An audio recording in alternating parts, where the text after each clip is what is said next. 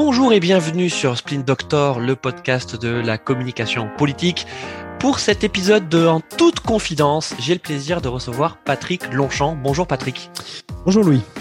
Euh, merci, merci d'être là. Et donc, euh, euh, on va parler pendant pendant quelques dizaines de minutes d'un sujet qui t'est cher et que tu pratiques au quotidien, qui est le journalisme de solution. Et puis, on va voir en quoi il fait écho à la communication politique au sens large. Est-ce que ça te va comme programme, Patrick? Eh ben, c'est parfait. Allons-y. Allons-y. Et donc, Patrick, est-ce que tu peux te présenter en, quelques mots et puis euh, arriver petit à petit vers le journalisme de solution tel que tu le, tu le conçois? Alors, eh ben, écoute, moi je veux bien, me présenter euh, un petit peu. J'ai un parcours qui est assez, atypique et en même temps euh, très très riche. Je n'étais pas forcément destiné euh, directement par mes, mes filières d'études au, journalisme. Hein. J'ai commencé plutôt par faire un peu de droit, puis le droit n'a pas voulu de moi. Alors j'ai bifurqué vers le tourisme. Le tourisme m'a emmené à travailler, à commencer à travailler dans des ONG, Secours catholique, Fondation des hôpitaux de Paris, Hôpitaux de France. ensuite, j'ai une petite parenthèse. Alors c'est très très atypique dans notre société contemporaine. J'ai fait quatre ans au séminaire j'avais le désir d'être prêtre, donc euh, j'ai essayé. Mais ceci étant, je me suis formé à l'histoire, à la théologie, à la philosophie et à toutes ces choses-là. Puis évidemment, euh, euh, comme un médecin commence, la médecine mais ne va pas jusqu'au bout, je me suis aperçu que c'était pas ma vocation. Et je me suis donc retourné vers la communication dans un premier temps. Et puis, et puis à la fin des études de com, c'est ouvert la possibilité pour moi de, prendre la direction d'une, radio, une radio chrétienne à Nantes, que j'ai dirigée pendant sept ans. Et durant ces sept années, j'ai appris les métiers, les métiers de la radio. Et à 12 ans, c'était tout début des radios libres, hein, il, y a, il y a 40 ans de ça. 10, 11 ans, 12 ans, oui, c'est ça.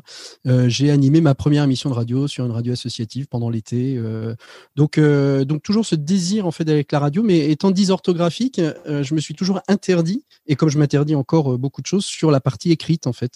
Puis un jour, je me suis aperçu que j'avais un bon style radio, enfin je crois que j'ai un bon style radio, et, et puisqu'on me disait toujours tu, tu, tu, écris comme tu parles, ben maintenant je parle comme j'écris mon métier. Non, je fais mon métier en, parlant, voilà. Euh, donc, euh, en fait, tu es, arrivé vers le journalisme par, par la radio et par l'audio, euh, comme on, vient de le comprendre. et puis, on sent aussi que, tu es quelqu'un d'engagé. Donc, on, imagine bien quelles ont été les, raisons qui t'ont amené vers le, vers le séminaire, mais, mais celles-ci n'ont pas disparu. Et, donc, le journalisme de solution, eh ben, comment on pourrait le définir? Eh ben c'est toujours la même chose. Mon père était médecin, j'ai voulu être médecin. Euh, puis je me suis aperçu que j'étais pas scientifique, donc j'ai pas fait médecin. Euh, j'ai voulu être prêtre parce que je trouvais que c'était une belle une belle vocation. Et puis en fait euh, après j'ai fait du journalisme de solution. Et en fait je me suis aperçu en, en réfléchissant, j'ai pas fait d'introspection particulière, mais je me suis dit c'est quoi le fil directeur de tout ça? Mais ça fait à chaque fois j'ai envie de sauver le monde et j'ai envie de sauver les gens. Que ce soit médecin, que ce soit prêtre ou que ce soit journaliste de solution, mon travail il est de donner aux gens la possibilité d'espérer d'une certaine manière. Et le journalisme de solution c'est le journalisme c'est le journalisme de l'espérance tout simplement. C'est simplement de se dire oui il y a des problèmes dans le monde, il y a des problèmes qui existent, il y a des problématiques économiques, sociales, environnementales. Euh, euh, etc. Mais face à ces problématiques, si on creuse, on s'aperçoit qu'il y a les solutions qui vont avec. Et très souvent, ces solutions, on les occulte. Le journaliste de solution répond à cette question euh, par, par l'espérance parce que face aux problématiques, il y a toujours des solutions. Et, et, face à ces solutions, eh bien, on a un devoir, nous, en tant que journalistes, de, de, devoir y répondre pour éviter que notre monde ne vive que dans la désespérance et dans la morosité permanente. Et très souvent, les médias, euh, jusqu'à il y a peu de temps, parce qu'ils commencent à prendre le pli de, cette forme de journalisme, euh, ne vous annonçaient que des mauvaises nouvelles. Il y a tant de morts sur, euh, sur cette épidémie, il y a tant de personnes qui sont dans la rue, mais on ne vous parlait jamais des solutions qui existent et de ces acteurs et de ces actrices du changement qui, tous les jours, tous les jours, depuis des centaines et des centaines d'années parfois, œuvrent à résoudre ce problème.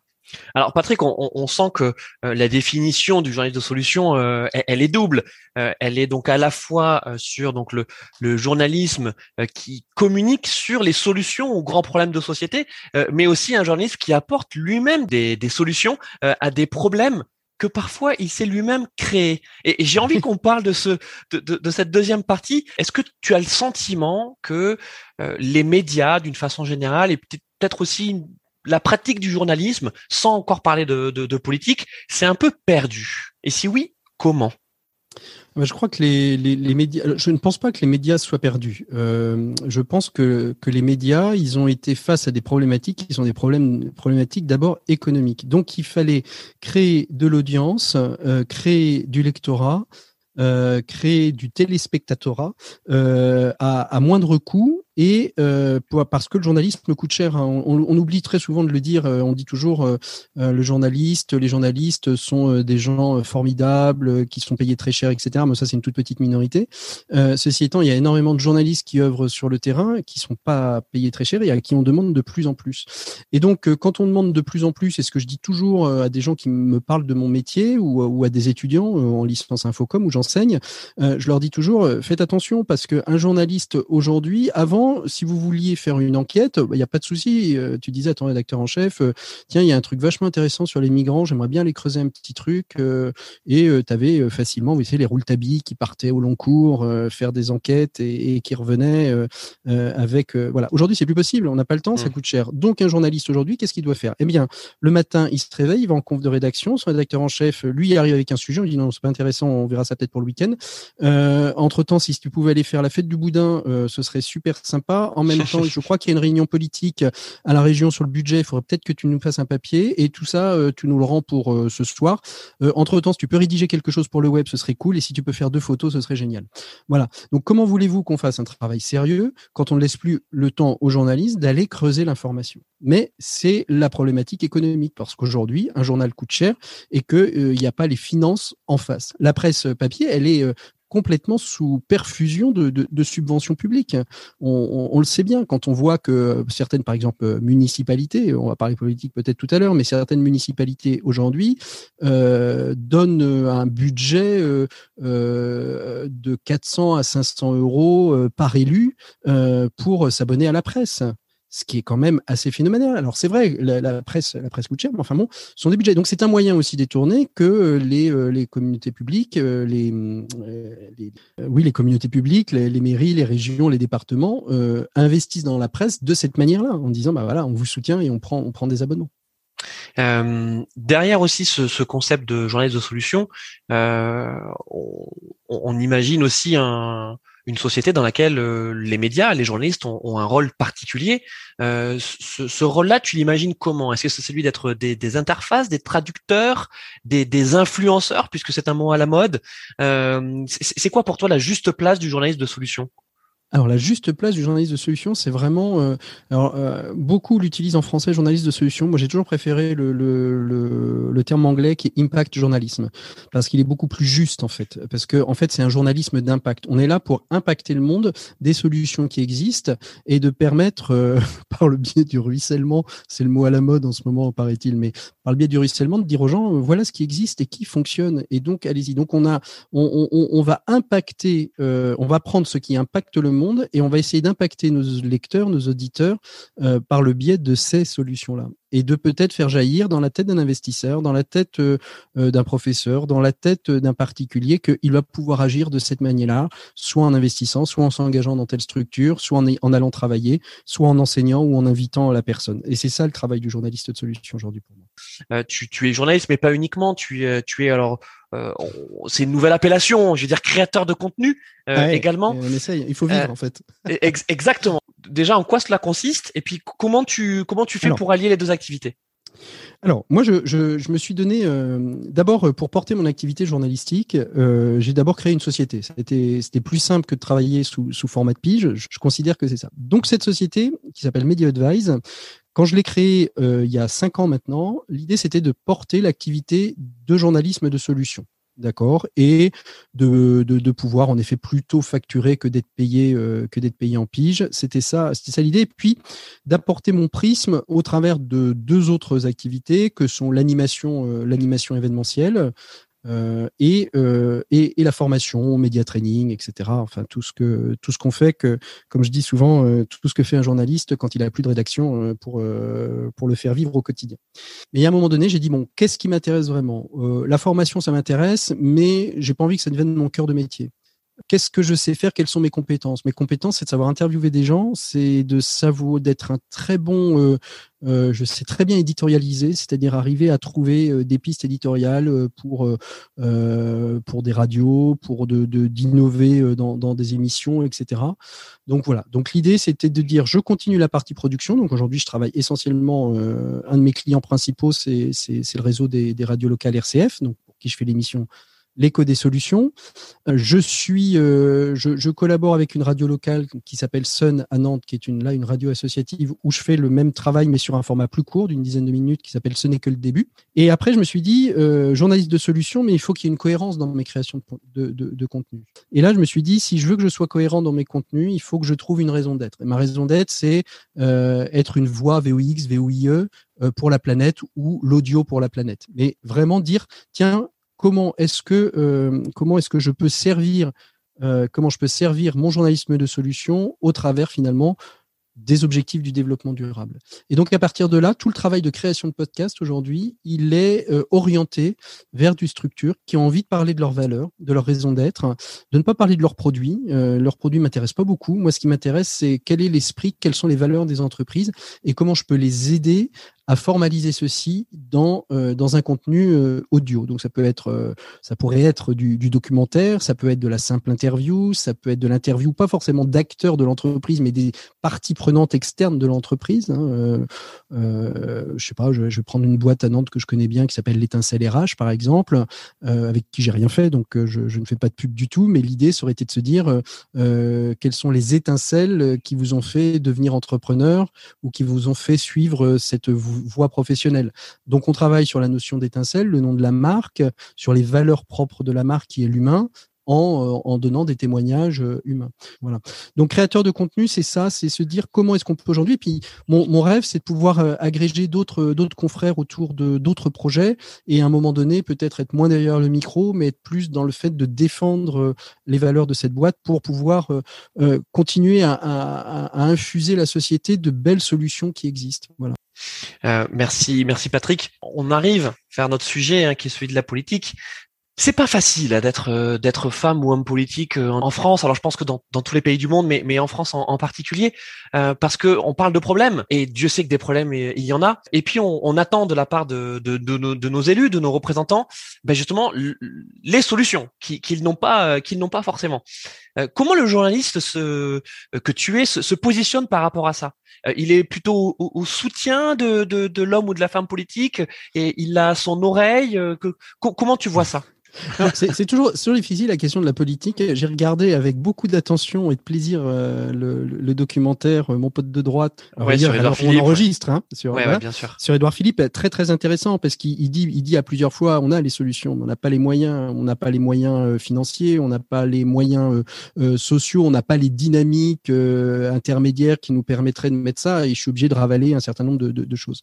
En plus, on, on est on est dans un dans un gouvernement. Je vais pas faire la pub du, du du, quinquennat en cours, mais euh, on est quand même dans un dans un dans un gouvernement qui a plus, à mon avis, euh, ou en tout cas ça m'a plus marqué durant ces cinq années, chercher des solutions et utiliser un vocabulaire positif pour essayer de, de, de faire bouger les lignes. Je prends euh, simplement euh, le, le, travail que, qui, a, qui, a, été fait, euh, qui a été fait, un jeune, une solution pour la, la relance, et on a le mot solution dedans. On a le, le French Impact qui a été, qui a été soutenu hein, pour l'économie sociale et solidaire et qui est, qui est toujours là et avec, et avec cette volonté de mettre en avant euh, ces acteurs, ces actrices que moi, euh, moi, j'accueille. Alors très volontiers, euh, les, hommes politiques qui ou les femmes politiques hein, qui, qui, agissent dans ces dynamiques-là, oui, j'ai envie de les inviter parce que j'ai envie de les, de les comprendre, j'ai envie de soutenir un projet qui répond pour moi à des vrais à des vraies problématiques. Alors oui, ça pourrait être perfectible, oui, ça pourrait être mieux, oui, c'est parfois, ça peut être parfois électoraliste, mais ceci étant, on, on a aussi à leur donner la parole. Après, le travail du journaliste n'est pas d'être béni oui oui et de dire c'est très bien ce que vous faites, etc. C'est aussi de pointer euh, les, les, les, choses, euh, les choses qui ne vont pas. Donc c'est aussi le travail d'aller d'aller questionner les problématiques, les solutions qui peuvent paraître des belles solutions, mais qui posent euh, qui d'autres d'autres soucis. Après après je, je, je crois que tout homme politique qui s'engage euh, J'aurais pu faire une carrière politique aussi, hein, j'y ai peut-être pensé un petit peu. Mais pourquoi? Mais parce que le but. Ça, de, ça aurait été un sacré sacerdoce. Hein. Mais c'est ça. Mais le but de l'homme politique, à la base, quand on s'engage en politique, c'est qu'on veut transformer la société, suivant son idéologie, qu'on soit écologiste, euh, socialiste, euh, LRM, républicain, euh, Rassemblement national ou, ou France insoumise ou PC. Chacun, suivant son idéologie, a envie de transformer le monde et la société parce qu'il a un regard il voit les problématiques et il pense avoir les solutions. Donc le travail du politique, avant tout, aider, aider, aider des personnes engagées politiquement, c'est d'essayer de transformer leur commune, leur département, leur région, la nation, l'Europe, et puis peut-être l'ONU, le, le, monde. Et l'ONU y répond avec les 17 objectifs du développement durable tu, as raison en tout cas de, de, de, parler de ce moteur et de cette envie commune euh, que, que, que, partagent, on va dire majoritairement, en tout cas tous euh, tous les femmes et les hommes politiques, euh, qu'ils soient élus ou, ou pas élus. mais justement, ils ont besoin de, de, communiquer hein, sur bah, déjà leurs convictions, leurs valeurs et puis aussi leurs actions. et puis un de leurs relais privilégiés, c'est le journaliste, c'est c'est les médias. Alors moi, moi j'essaye de pas les faire intervenir tout seul. Voilà. Euh, D'accord. Le, côté, le côté de la com pour la com, ça m'intéresse pas beaucoup. Soit il y a une, il y a une hyper actu euh, et dans ce cas-là, on les invite seuls parce qu'ils ont des messages très clairs politiques à faire passer.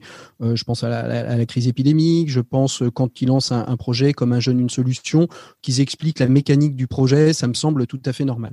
Ensuite, communiquer pour communiquer euh, avec un, un, un, homme politique, c'est pas vraiment mon truc. Je préfère les inviter avec différents acteurs qui sont aussi porteurs de solutions, qui peuvent aller les interpeller si s'ils en ont, s'ils en ont, s'ils en ont envie, s'ils en ont besoin, euh, parce que il faut aussi euh, pouvoir. Euh, on n'est pas là pour pour, servir des plats. Hein. C'est, un petit peu la, problématique. Et d'ailleurs, c'est, toute la différence qu'aujourd'hui on fait entre un communicant et un journaliste. Hein. Le, communicant, il va communiquer son produit, il est là pour communiquer son produit au plus grand âge. Le journaliste, il est là pour questionner. Il est là pour questionner les choses qu'il ne comprend pas. Et les choses qu'il comprend pas, peuvent parfois être dérangeantes. Donc euh, notre travail, c'est aussi de, pouvoir les confronter, ces hommes et ces femmes politiques, euh, à la réalité, au questionnement, euh, au questionnement. Mais comme ils font beaucoup de média training, ils sont très très très doués. Donc faut être encore plus doué qu'eux. Alors, on va faire maintenant la dichotomie peut-être entre régional et, et, national. C'est vrai qu'on peut on, comprend hein, que, que, dans les matinales de grande écoute euh, sur euh, sur France Inter, France Info, euh, Europe 1, RTL, on puisse inviter euh, des hommes et des femmes politiques euh, sur des entre sur des formats. oui, c'est tout à fait normal. Tu vois, c'est leur case. C'est leur case. C'est leur case. Ils sont faits pour là.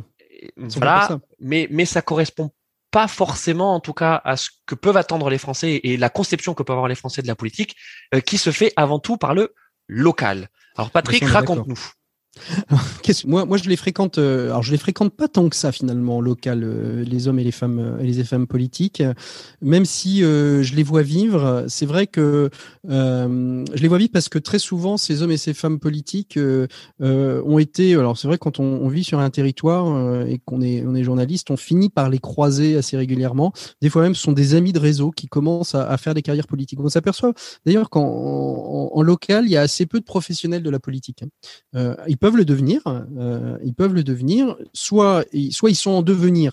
Et donc dans ce cas-là, je pense la, la, ville où je suis, euh, Johanna Roland très clairement était une femme, euh, est une femme politique, maire de Nantes, qui était programmée pour être, pour faire une carrière politique. Je pense à Christophe Béchu à Angers, qui aussi a, fait une carrière politique, etc. Mais à côté de ça, vous avez aujourd'hui à la tête, à la tête par exemple de la région des Pays de la Loire, qui vient d'être élue, Christelle Morancet. C'est une femme d'entreprise à la, base. C'est pas, pas une femme qui a fait carrière euh, politique. On prend Laurence Garnier qui aujourd'hui est plutôt dans une démarche de, carrière politique, mais qui, est sénatrice de, Loire-Atlantique. Mais avant tout, quand elle a commencé, c'était une mère de famille euh, qui souhaitait euh, s'engager pour, son terrain local. Donc, dans, le lien entre le journaliste et ça, là j'ai des amis journalistes que j'appellerais vraiment des localiers. Ils, font très très attention aux liens qu'ils peuvent avoir avec les politiques. Par exemple, un que je, que, que, je connais bien, qui travaille pour le, le, journal Médiacité, hein, l'équivalent de Mediapart euh, en local, c'est toujours interdit, qui était mon rédacteur en chef quand j'étais euh, directeur de radio, euh, c'est toujours interdit, par exemple, de, tutoyer pardon, les, les, les, hommes et les femmes politiques. Pourtant, certains, il les connaît par cœur depuis 20 ans, presque certains, ils ont été à l'école ensemble. voilà, il s'interdit le, le, tutoiement pour garder cette distance et avoir la possibilité de, de, de, questionner. de questionner. C'est aussi les prendre en local, c'est aussi les prendre à leur propre jeu, parce que je disais, on a l'habitude du média training, mais par exemple sur euh, sur des, des, travaux, euh, euh, des travaux de communication, comme par exemple les dossiers de Nantes Métropole. Ça, date un petit peu, mais peut-être fonctionne-t-il toujours pareil. la conférence de presse, c'est on a préparé cinq dossiers, on les présente en conférence de presse. Si vous êtes un, journaliste un peu béni oui oui, bah vous dites très très bien, on prend les dossiers de presse, etc. Si vous, vous travaillez un petit peu votre dossier, bah vous allez regarder l'ensemble des autres des autres dossiers qui ont été et projets qui ont été préparés et ils sont pas forcément dans la pile. Et on peut prendre à, rebours et, à revers euh, l'homme politique en disant, bah oui, mais alors, euh, je vais donner un, cas très concret. Euh, c'était sur, ça, remonte à tout. Jean-Marc Ayrault était encore maire de Nantes, donc il y, a, quasiment prescription. C'était sur le déploiement des infrastructures pour les personnes handicapées sur la métropole nantaise très bon chiffre, vous voyez, on a fait ceci, on a fait cela, etc. Sauf que ce chiffre-là cachait le fait que Nantes n'avait rien fait ou quasiment rien fait. Donc la question du journaliste qui a, travaillé un petit peu son dossier, c'est d'aller questionner le maire de Nantes. Ils ont bon, sur la métropole, c'est un beau travail à Saint-Herblain, à Orvaux, à Saint-Sébastien. On a bien travaillé sur cette question-là. En revanche, si je regarde les chiffres de Nantes, vous êtes quand même très très en retard. Euh, qu'est-ce qu'il en est? Oui, ça, c'est le vrai. Euh, pour moi, c'est le vrai travail du journaliste localier qui ne va pas être béni oui oui. Alors, si tous pouvaient travailler comme ça, ce serait encore, euh, ce serait, euh, ce serait encore plus chouette pour pour la vie démocratique et puis pour pour faire vraiment travailler et, piquer en fait le journaliste, le, journaliste, l'homme politique, pour qu'il travaille au, bien à la communauté, au bien de la communauté en général. Bon, Patrick, tu tu m'en veux pas te tutoyer? Non, il n'y a pas de souci. euh...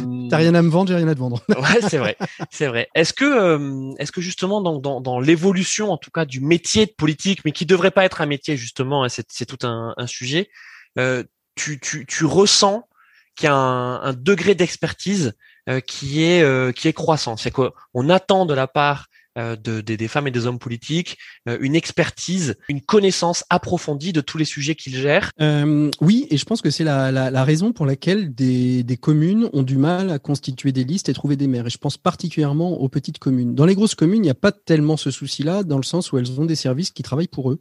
Euh, et qui, euh, qui, vont permettre, euh, qui vont permettre de répondre à tous ces questionnements journalistiques, de pouvoir travailler avec des communicants, avec des techniciens, etc., etc. Mais dans les petites et les moyennes communes où il y a peu de moyens, en effet, c'est compliqué. Euh, c'est compliqué parce qu'il faut savoir répondre à toutes les questions sur tous les sujets. Euh, je revoyais un petit reportage dernièrement euh, sur les, catastrophes de la tempête Alex dans le sud de, la France.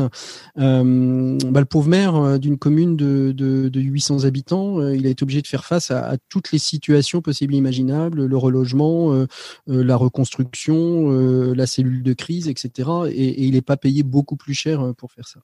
La deuxième, deuxième raison et qui, qui va un petit peu, euh, on n'a pas abordé cette question-là parce que on, peut y être soumis aussi à, nous en tant que journalistes et les politiques le sont encore plus. C'est le travail des lobbies. Euh, et, c'est vrai qu'aujourd'hui, on est face à, on est face à des, structures, et je pense plutôt, alors on sort du local pour aller plutôt vers le, euh, vers le national, mais quand on voit la taille, par exemple, des cabinets de nos députés et de nos sénateurs, euh, on se dit qu'ils sont bien petits pour faire face au lobby. Et donc, euh, euh, certains lobbyistes hein, que j'ai pu interviewer me disent, mais qu'est-ce que vous voulez? Ils n'ont pas les moyens humains et intellectuels pour faire un texte de loi, donc on va l'écrire pour eux en concertation avec eux. Hein. On va pas écrire notre texte de loi, etc. Mais en tout cas, on va, on va, on va, on va l'écrire pour eux. Donc, on voit bien aujourd'hui que, comme pour le journalisme, dans le domaine du, du politique, il y a aussi une question de moyens humains pour permettre euh, à un homme politique peut-être d'exercer réellement son, son, son travail, son mandat politique, euh, entouré par des techniciens qui sont en capacité de le soulager de toutes ces questions d'expertise. Euh, et j'ai envie de dire que le, le, le politique n'a pas à être un expert, il doit être euh, une courroie de transmission, il doit comprendre ce qu'on lui raconte, bien évidemment, mais il ne doit pas être un expert sur l'ensemble de, de, de ces sujets, parce que sinon, en effet, et c'est ce qui se passe, eh bien, ça devient des carrières politiques et euh, on fait euh, Sciences Po, l'ENA, euh, Sciences Po, avocat, barreau. on commence très jeune, on devient attaché parlementaire, attaché parlementaire, on devient député ou maire ou conseiller départemental et puis et puis on est dans la boucle. Et puis elle est attirante la boucle. Hein. Faut pas. non mais ça peut être un bon ascenseur social aussi. Hein. C'est intéressant ce que tu dis parce que sans non plus faire de, de, de la politique de comptoir, c'est vrai que ce schéma-là nous fait dire qu'il y a quand même quelque chose qui cloche dans notre euh, dans notre système politique, Patrick. Est-ce que toi, en tant que journaliste, tu le vois comme ça, ou finalement c'est une conséquence de plein de dysfonctionnements?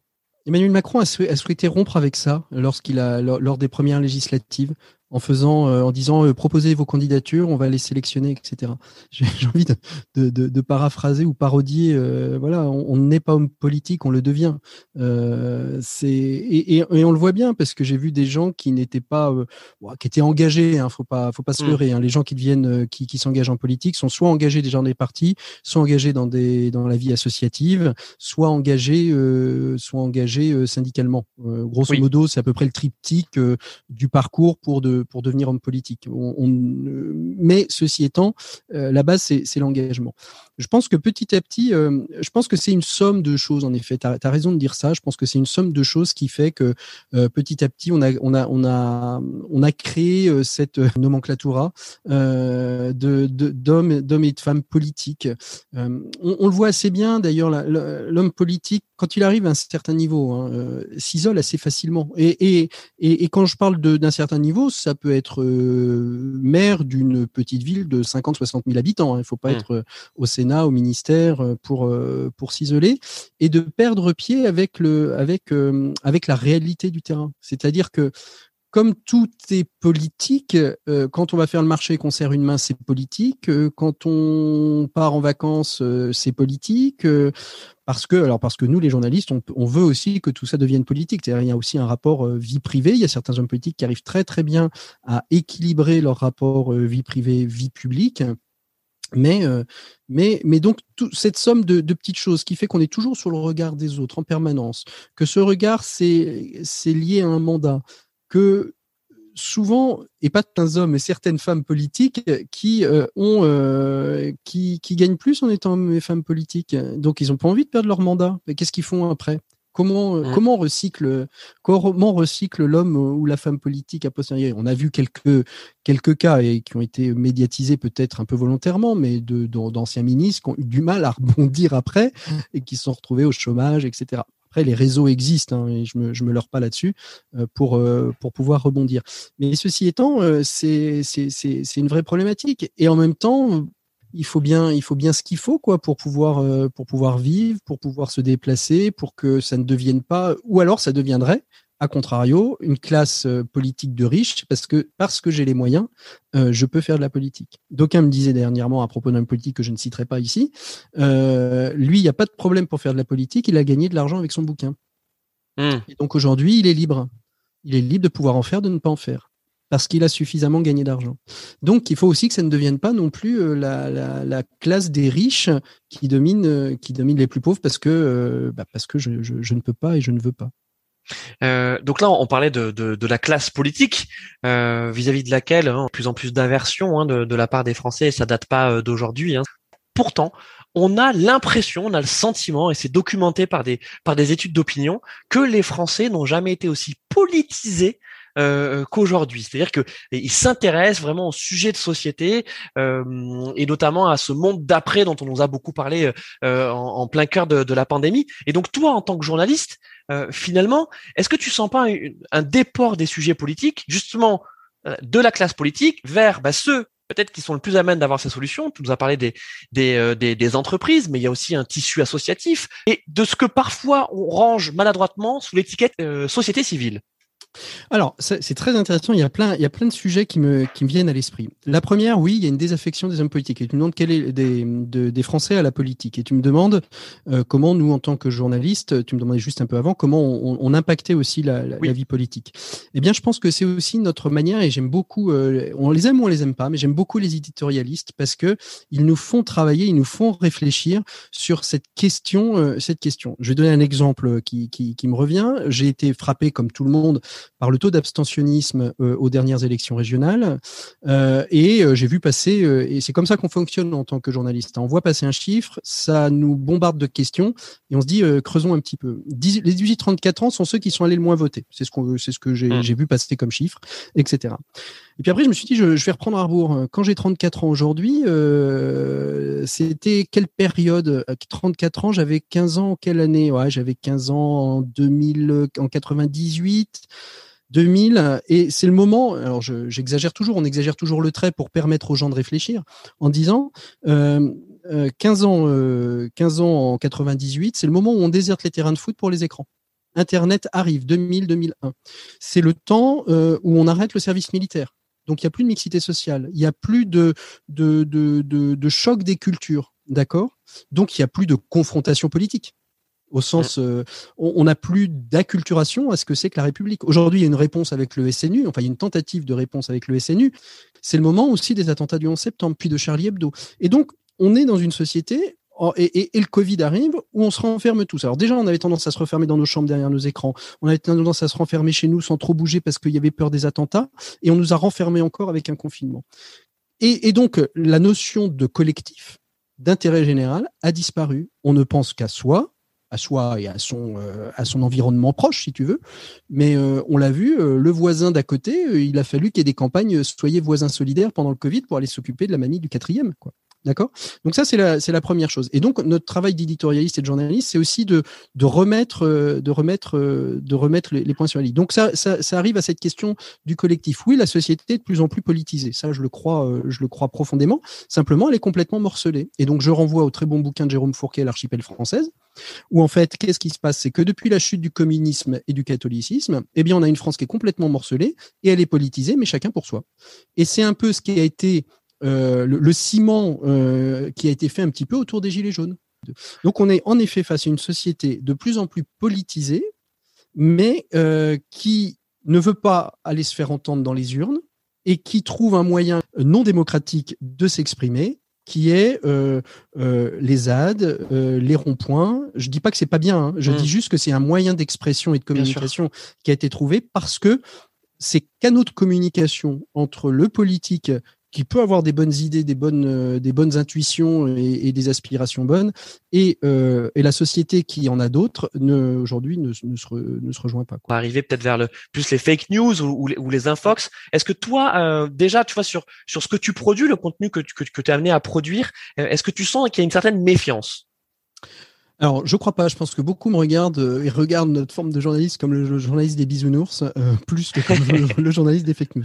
Ceci étant, euh, ceci étant, faut qu'on fasse attention en effet. Et ça, euh, c'est pas parce qu'on nous apporte des. je, je, je, te, je, te, dis pas le nombre de communiqués de presse qu'on peut recevoir, dans lequel il faut être attentif. Et c'est le travail du journaliste, hein, de recouper mhm. ses sources, de voir d'où vient l'information pour savoir si elle est pertinente ou impertinente. Est-ce qu'on est sur du greenwashing?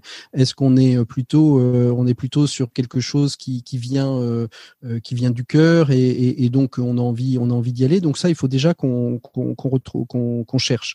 Et puis euh, des fois se dire aussi que ce qui vient de sources de sources qui pourraient être déclassées par définition. Je vais prendre par exemple tout ce qui vient de, Total Energy et de la fondation en particulier Total n'est pas mauvaise il y a des belles choses qui sont faites, il faut pouvoir le dire. Mais le problème, c'est qu'il y a un tel, un tel désamour et une telle conspuation euh, euh, du, du, du, caractère pollueur de, de, de cette entreprise qu'on considère que tout ce qu'ils font, ils le font pour se racheter.